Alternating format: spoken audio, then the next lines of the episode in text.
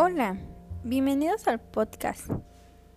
Mi nombre es Elizabeth López. En este espacio encontrarás una pequeña información sobre los números enteros. Espero ayudarte a comprender un poco más acerca de este tema y suscríbete para obtener más información de más temas. Bueno, primero hablaremos acerca de los números naturales que vienen siendo 1, 2, 3, 4 y así sucesivamente como los conocemos.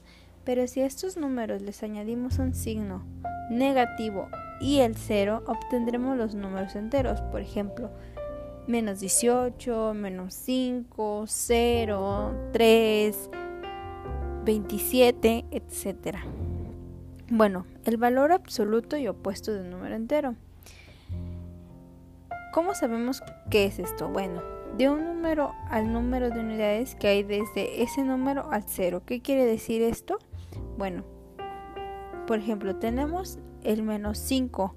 ¿Cuántas unidades hay de ese número al cero? Pues tenemos 5 porque es menos 4, menos 3, menos 2, menos 1 y 0. Aquí no importa si es número entero en positivo o número negativo.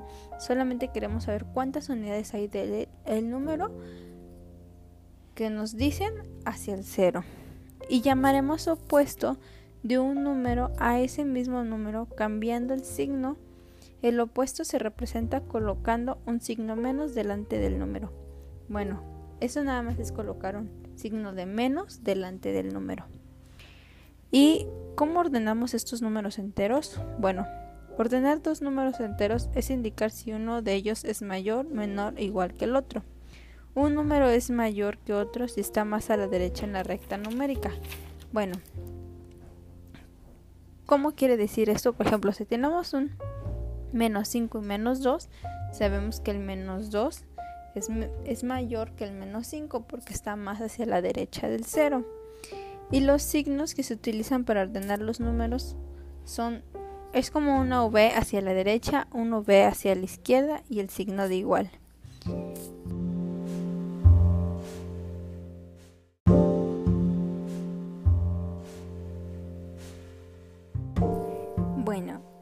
Hasta aquí vamos a dejar este tema y espero te haya servido de mucho esta pequeña información, te haya aclarado un poquito de dudas y bueno. Muchas gracias por escucharme y nos vemos hasta la próxima. Bye.